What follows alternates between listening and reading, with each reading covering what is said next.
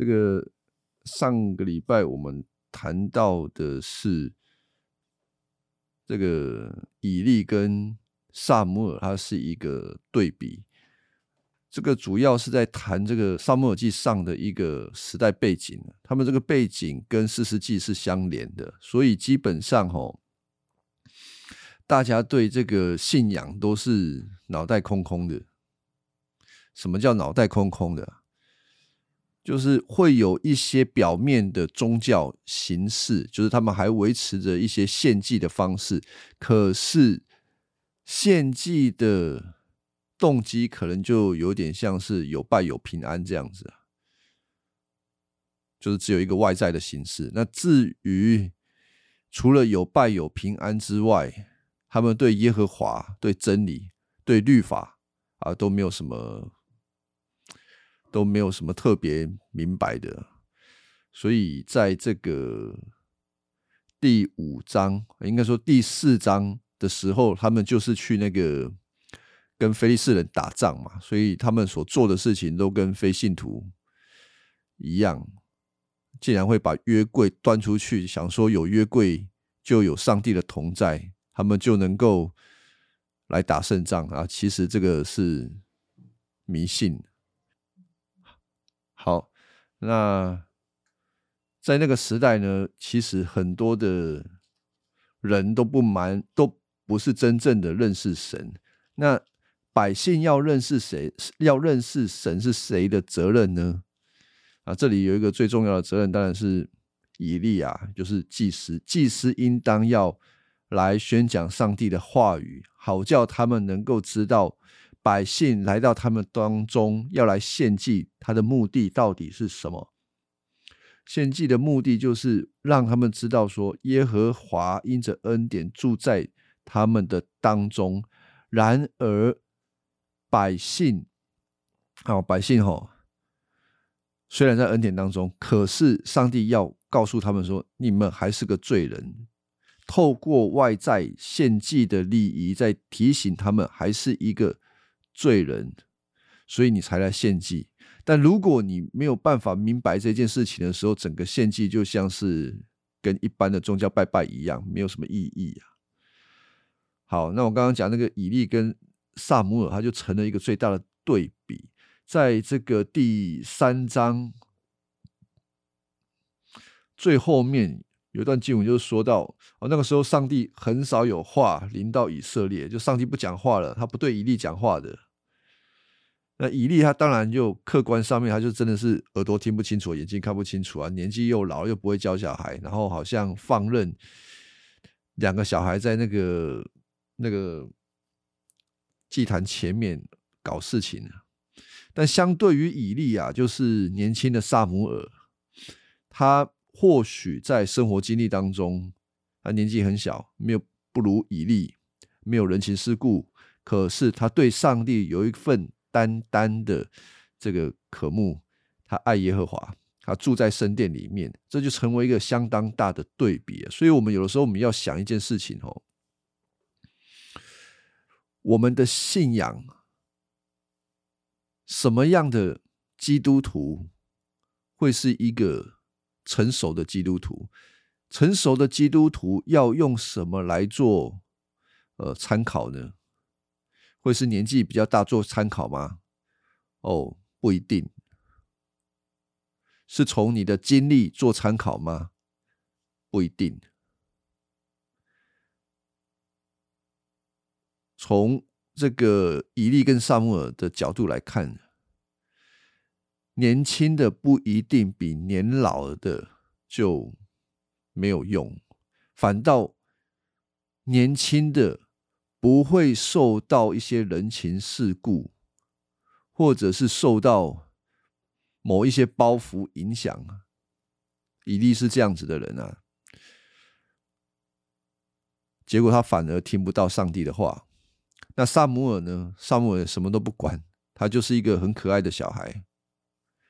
上帝就是对他说话，那上帝对他说话，他都会回应上帝。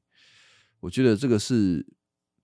帮助我们有一个思考，就是其实呃，在教会里面有挺多的基督徒会有一种旧的观念，好像是说比较年长的，他的可能灵命会比较好，或者他的学经历比较高的，他的灵命会比较好。我说这个都不一定，当然我也不是说年轻的也就一定比老的好。我我的意思是，这一些外在的条件都不是绝对的。啊，相对的，比较年长的人，他们很有可能在接触信仰后，会仍旧有很大的一个部分会依赖他们自己的经验，而这个对于他们的灵命成长不会有正面的帮助，反而会有有有阻碍，而是应当。不管年轻的或者是年长的，他们开始接触基督教信仰的时候，全部都要有一份更新，就是我所要认识的这个信仰，我的这个人、这个世界、我的价值观或者是生活方式，通通要透过这个信仰重新解释，不然我很可能。还是在依靠旧有的方式在过生活。那我们有一句话叫做“倚老卖老”，那倚老卖老就有点像是这样子。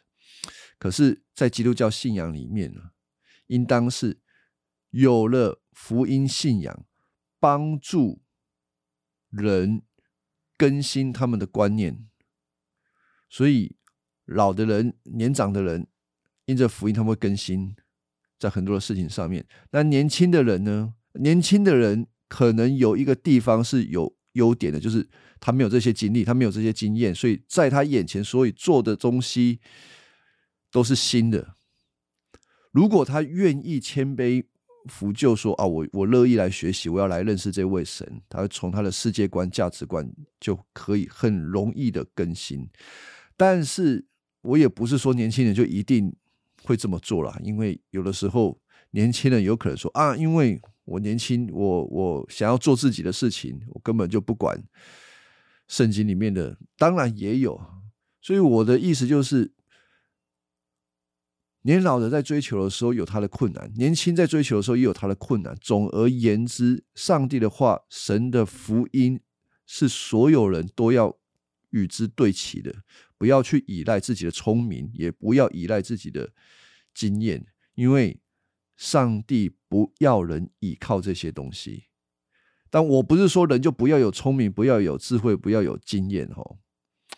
这个东西就是客观上我们要有，但是还要回到圣经里面来理解我们做每一件事情的动机，然后依靠神，是这样。所以在第四章。呃，第四章以前我们就看到一个对照以利跟撒姆尔，然后呢，第三第四章就发生一件事情，就是约柜被搬走了。哼，他们就打仗的时候想说，上帝与我们同在，我们就把约柜搬出来。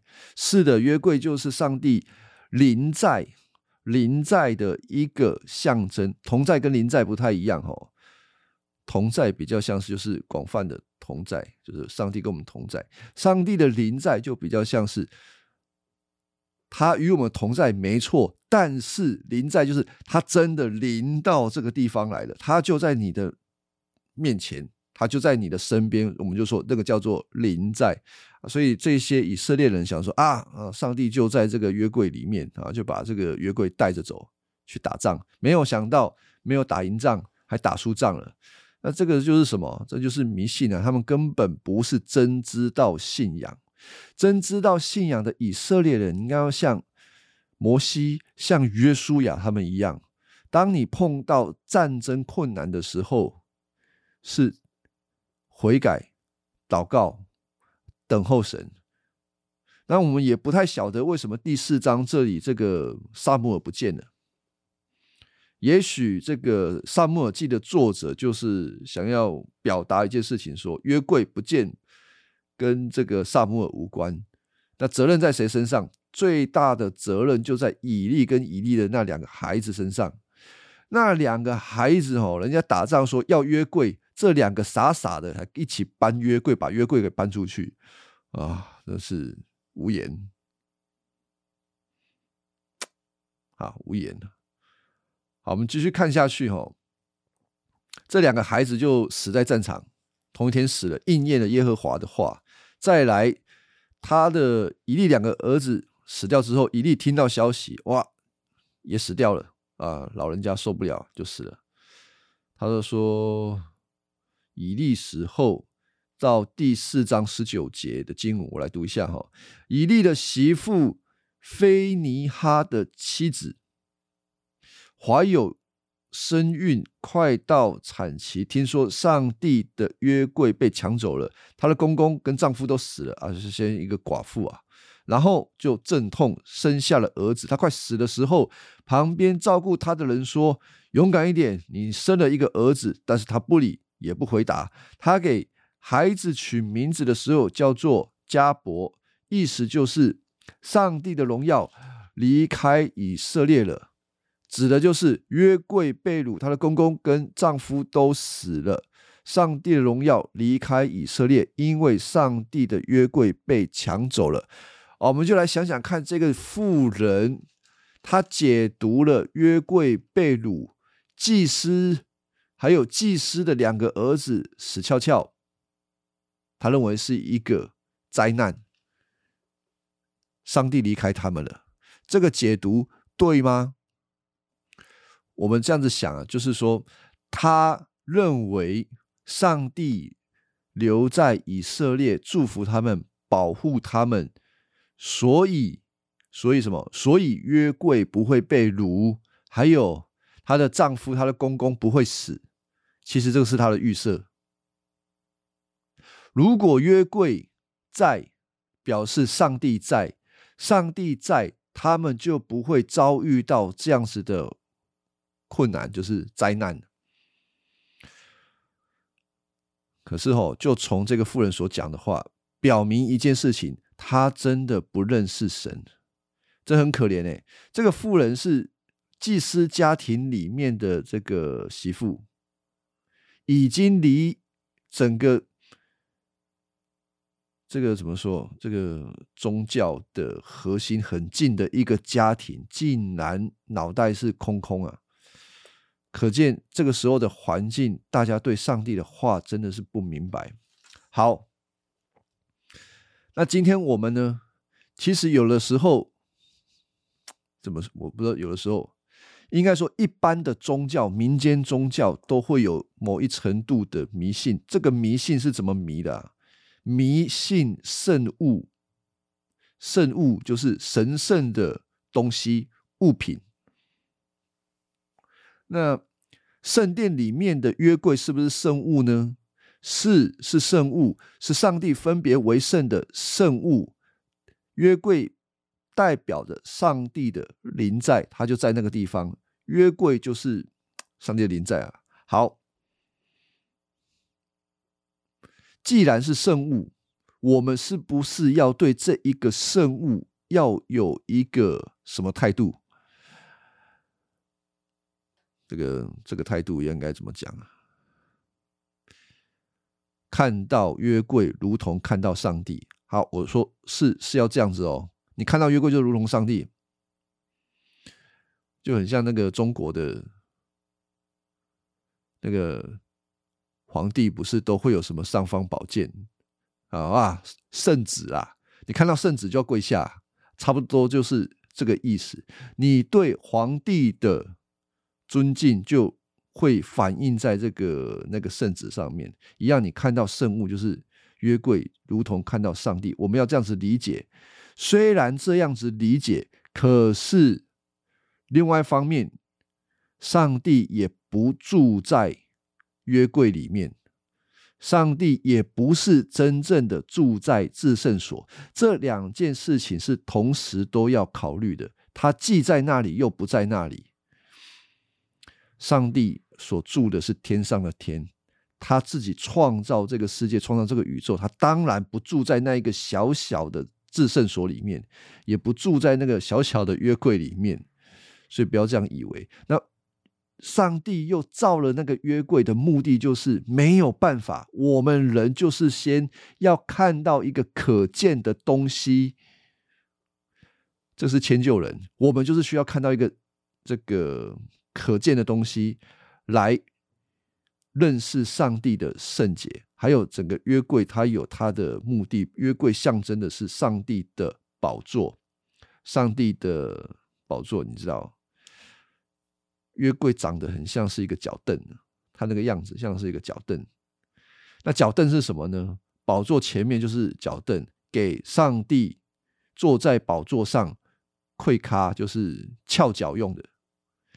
那上帝在天上坐在宝座上，他把他的这个约柜放在地上，表示说他一只脚踩进来啊，所以这个约柜代表了是他的灵在。在这个约柜里面，好，所以我们既然知道这件事情，哈，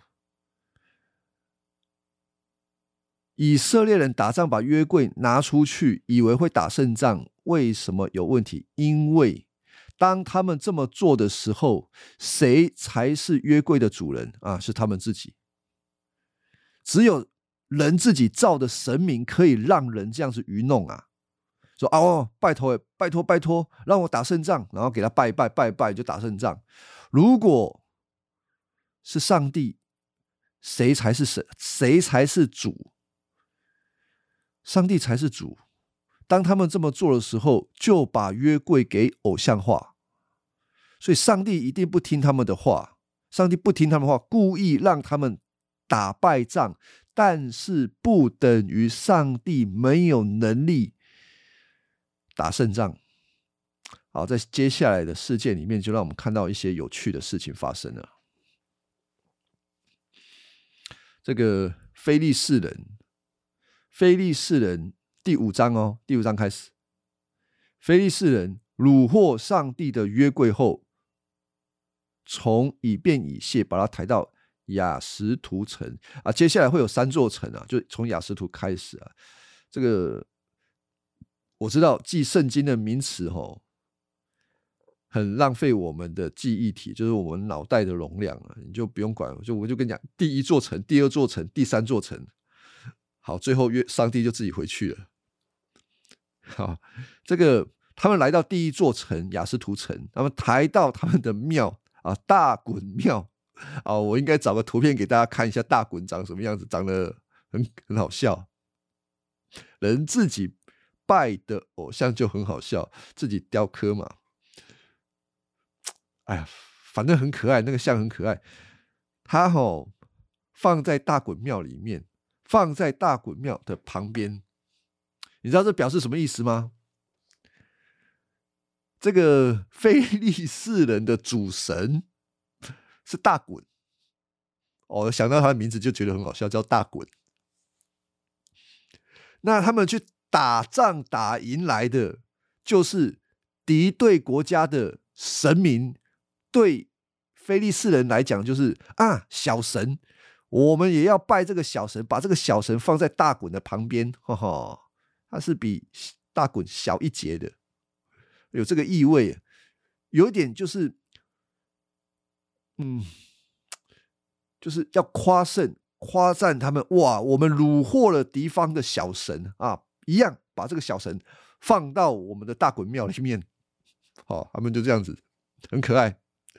第五章第三节，第二天早茶，第二天清早，雅斯图人看见大滚神像面朝地倒在上帝约柜前面，这是什么意思？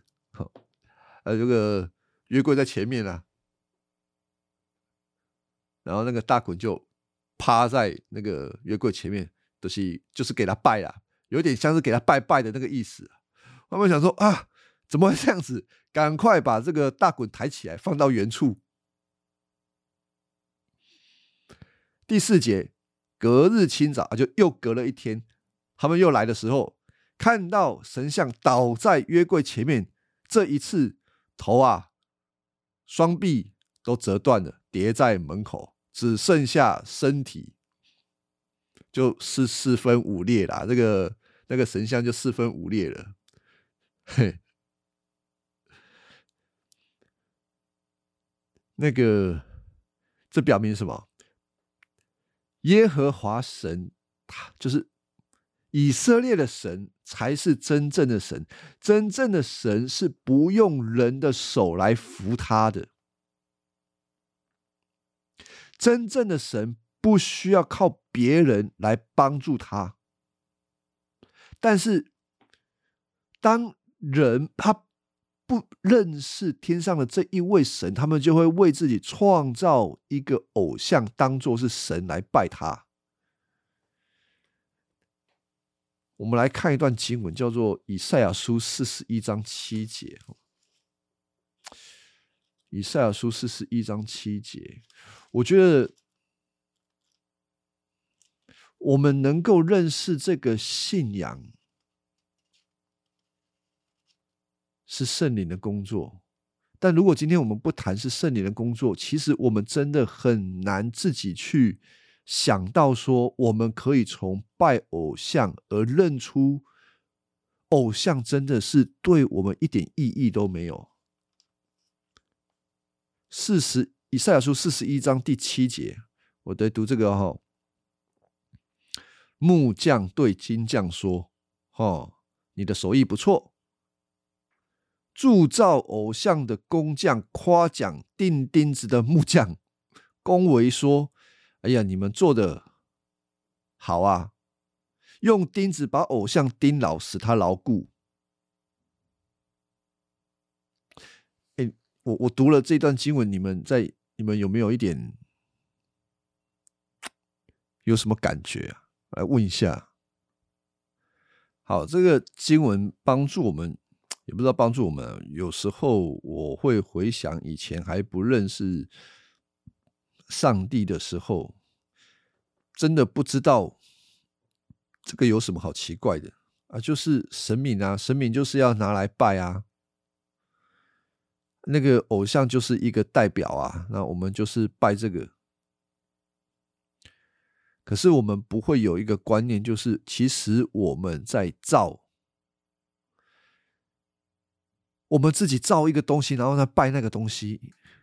如果我们要拜，应该是要拜一个比我们更高、比我们更大的对象。但是，当我们用自己的手弄一个木头，然后弄弄弄弄雕刻一个，结果我们去拜那个我们所造的，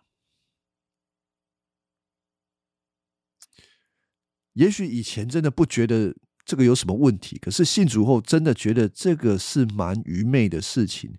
我们其实拜偶像是在拜一个我们自己造的东西，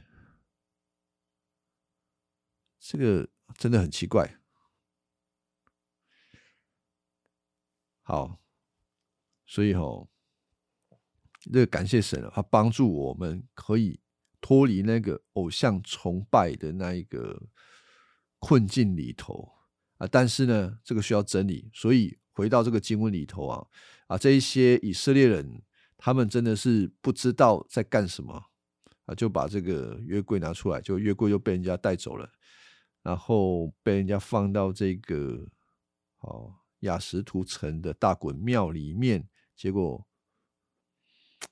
把大衮弄得四分五裂。大衮他如果有意思的话，他会说：“怎么怎么那么倒霉？是不是？”啊，大滚是不会讲话的，我帮他讲话，把那个约柜。拿出去，不要放在门口里面。嗯，好，这个大滚第二次啊，他就是倒在那个门口前嘛，然后四分五裂嘛。对于菲利士而言，第二天你看到这个景象，你要觉得怎么样？我跟你讲哦。基督徒想这件事情跟非基督徒想这件事情是不一样的，或者说有圣灵的人想这件事情跟没有圣灵的人想这件事情就是不一样的。没有圣灵的人，指的就是这一些雅什图人。他们看到了什么？他们看到他们的神四分五裂了。哎呦，怎么办？赶快把这个把这个什么约柜请出去啊！他不要在我们庙里面，因为他们会伤到我们的大滚神。可是他们为什么不想一件事情哈？因为你你现在如果你用最正常的这个脑袋去想，你会解读，你会解读一个答案，就是你的大滚没用啊，你的大滚比约柜还要小啊，这个才是正确的解读嘛。那如果你解读到这个，你一个正确的反应是什么？正确的反应应该是去敬拜约柜的神。那位耶和华，那一位上主才对。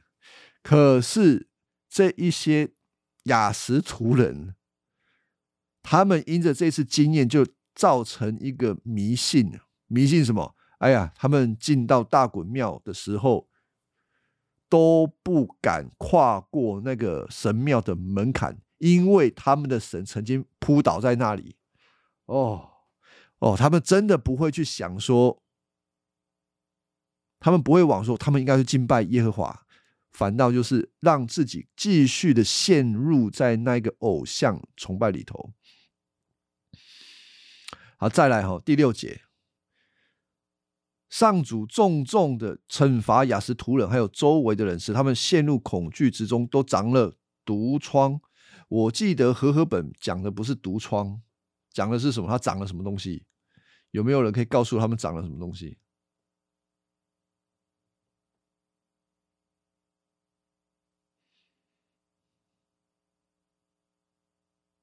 嗯，那个和合本说他们长痔疮，哼，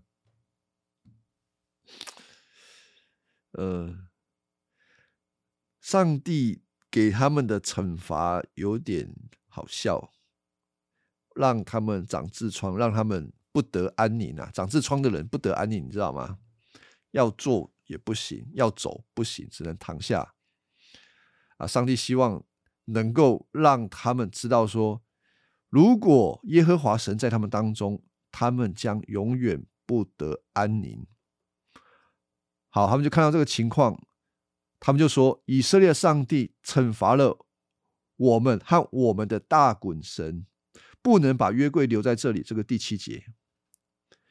因此第八节，他们派人去请菲利士五个首领来，问他们说要怎么样处理呢？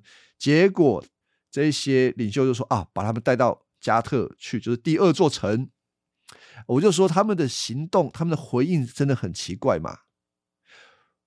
在这一些迹象看来，哈，都表明以色列的神强过他们的神，也强过他们。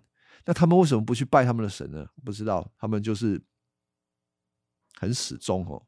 结果到了第二座城，一样都长了痔疮，很多人都长痔疮。于是呢，他们就又把约柜送到第三座城，叫做以格伦去。约柜一到达约以格伦，也许当时的人早就已经知道有那个以色列人的约柜到他们的国家当中，凡是他所去的地方，所有的人都长痔疮。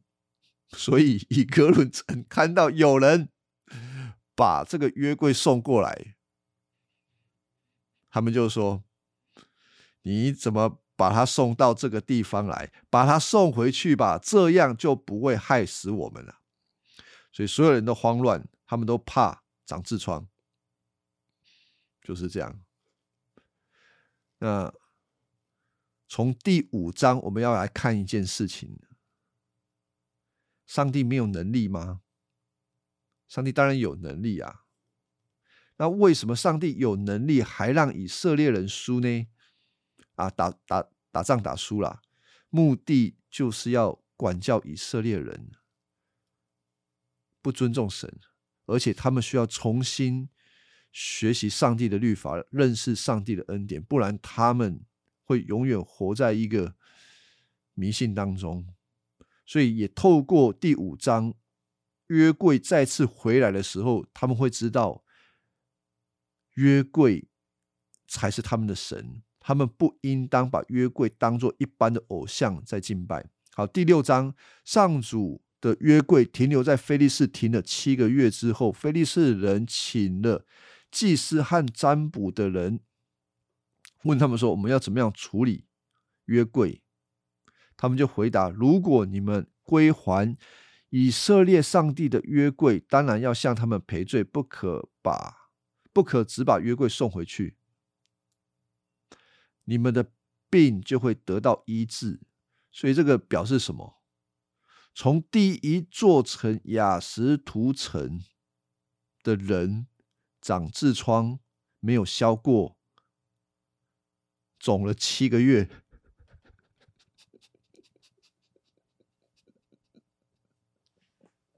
”肿了七个月才想说要把它送回去。哦，好了，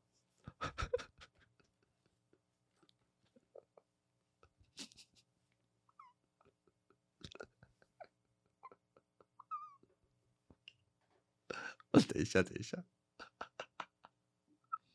好，所以他们要决定把约柜送回去哦，他们受不了了。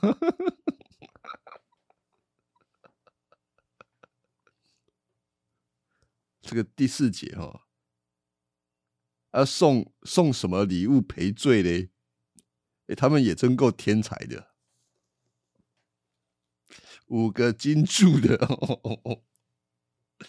哎，有没有？好了，五个金柱的这个窗包模型，哦，这个实在是太好笑了。让我看一下和合本啊，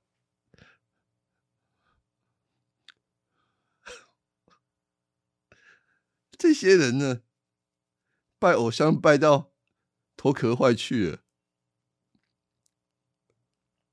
哦，读这个和本好了，和和本，好，他们要准备。送这个礼物，所以当制造你们的痔疮，我看，反正他们就把他们的这个痔疮的样子弄得跟老鼠一样，送还去给他们当做礼物。啊，简单的讲就是这样子啦。哦，没有办法读，这个实在太好笑了。这一群人到底在干什么？这一群人。无法理解。好，他们想说这样子就可以赔罪了。好，我们跳一下，跳一下第六节。哦，好说，你们何苦像埃及王和埃及人那样顽固呢？上帝做了他们后，他们不是。还允许以色列离开埃及吗？所以你们准备一辆新车和两头为父过恶的母牛，把母牛套在车上，把他们的小牛赶回来，要把上主的约柜放在车上，旁边另放一个箱子，里面。装那个金模型，就是你们赔罪的礼物，然后让牛拉着。你们要注意走的方向，如果它朝着博士脉走，那就是说灾祸是以色列上帝降给我们的；如果不是朝那方向，我们就知道上帝没有降这灾祸，只是巧合罢了。哦，他们前面可能在试验试验，到底是谁让他们长痔疮的？所以呢，就用这个确定，以至于确定说，哦，他们长痔疮是因为这个约柜的缘故。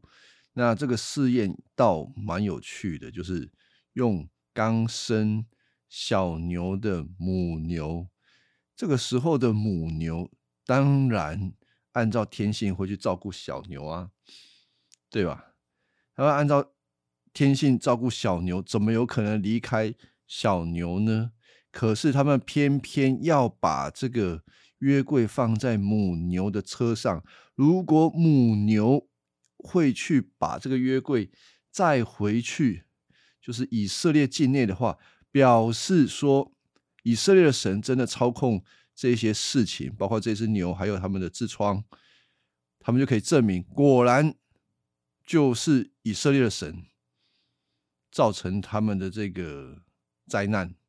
好，菲利斯人就照做了，他们把两头母牛就这样子弄一弄，结果母牛就一直走，不偏左也不偏右，他们一面走一面哞哞叫，啊，哞哞叫当然是他们舍不得小牛了。五个菲利士的首领跟着他们一直到博士麦的境界，博士麦正在那个时候正在收。麦子，他们非常的欢喜，看到了约柜。这个时候，博斯麦已经是以色列境内了。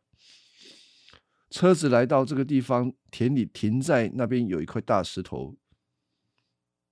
居民把车劈了，把牛杀了，当烧化祭献给上主。利未人把上主的约柜和装金模子的箱子抬下来，放在大石头上。那一天。居民向上主烧烧化祭，还有其他的祭品。五个腓力士人看到这件事情，他们就回去了。五个腓力士人送五个金疮包给上主当赔罪礼，然后也送了金老鼠。一个是为为各菲利士人管辖的城镇，包括。设防的城镇，没有围墙的村庄。博士麦人约呃，博士麦人约书亚田里的那块大石头，也就是他们安放上主约柜的那个大石头，还留在那边。上主击杀七十个人，七十个博士麦人，因为他们窥探约柜。居民因上主在他们当中杀了那么多人而哀嚎。好，这个事件看起来很奇怪，哈，就是约柜回来了，大家很高兴约柜回来了。那我们也应当想，约柜所象征的是是耶和华。他应该也会想要回到以色列人的境内，因为耶和华是以色列的神，应当是这样子吧。但是没有想到，他一回到博斯麦这个地方，没有发生好事，还发生了坏事，死了不少人。那这些人怎么死的呢？经文告诉我们，他们偷看约柜，就死掉了。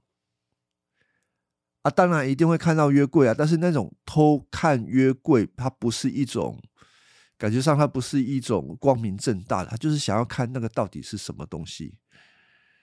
可是上帝就在这个时候把这些人杀掉了，为什么呢？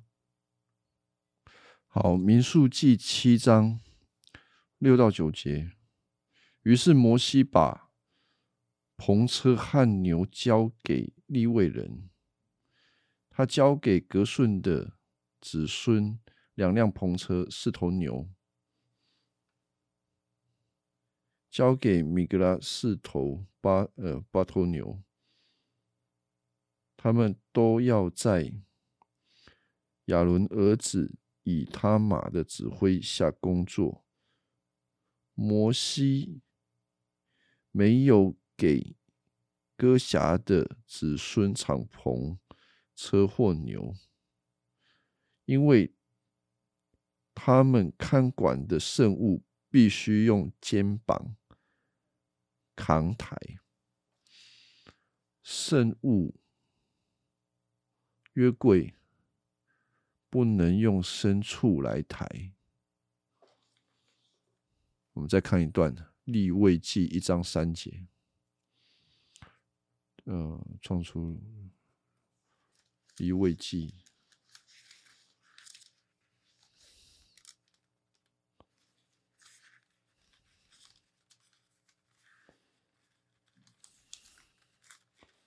一章三节，如果他献牛做烧化祭，必须选用没有残缺的公牛，带他到上主圣墓门口前，上主会接纳。献祭要用公牛，献祭要用公牛。我们再来看一段民数记。民数记四章五到六节，民数记四章五到六节，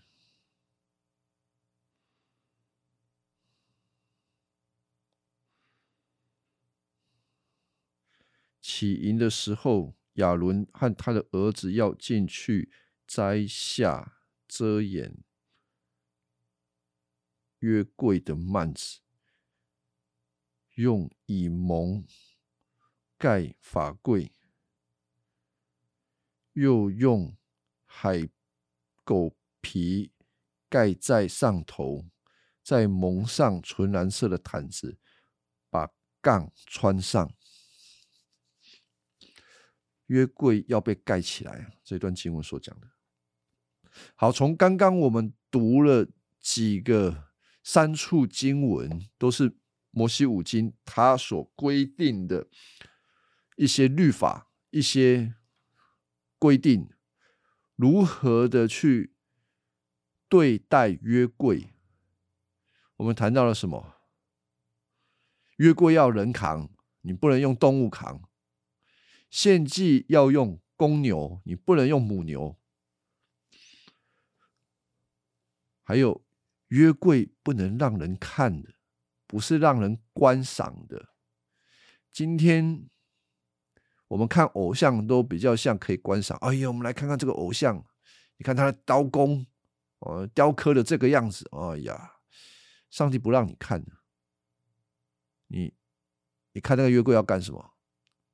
他说窥探呢，哦，看一下这个到底是长了什么样子哦。我这一辈子也没有看过约柜啊。当你有这个心的时候，想要去看这个约柜的时候，你就失去敬畏，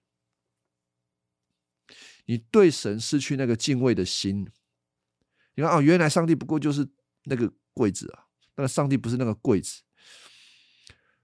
上帝为什么要把约柜给盖起来？就是不要让人家以观看那个想那个形象来认识他永生的神。不能够单单的用那个约柜来认识。如果人只看那个约柜来认识那个神，人只会把上帝给缩小，就不会敬畏神了。而如何让这一些百姓快速的回到一个受教的心态？最快的方式，按照律法。来处决这些违背律法的百姓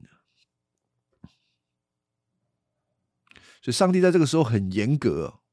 我们看到这个呃呃，沙漠耳记上，在这个他们回到了这个博士麦这个地方，死了很多人，他们吓死了。那有些人因为上主击杀那里的人，他们就哀伤了。为什么上主这么的严格呢？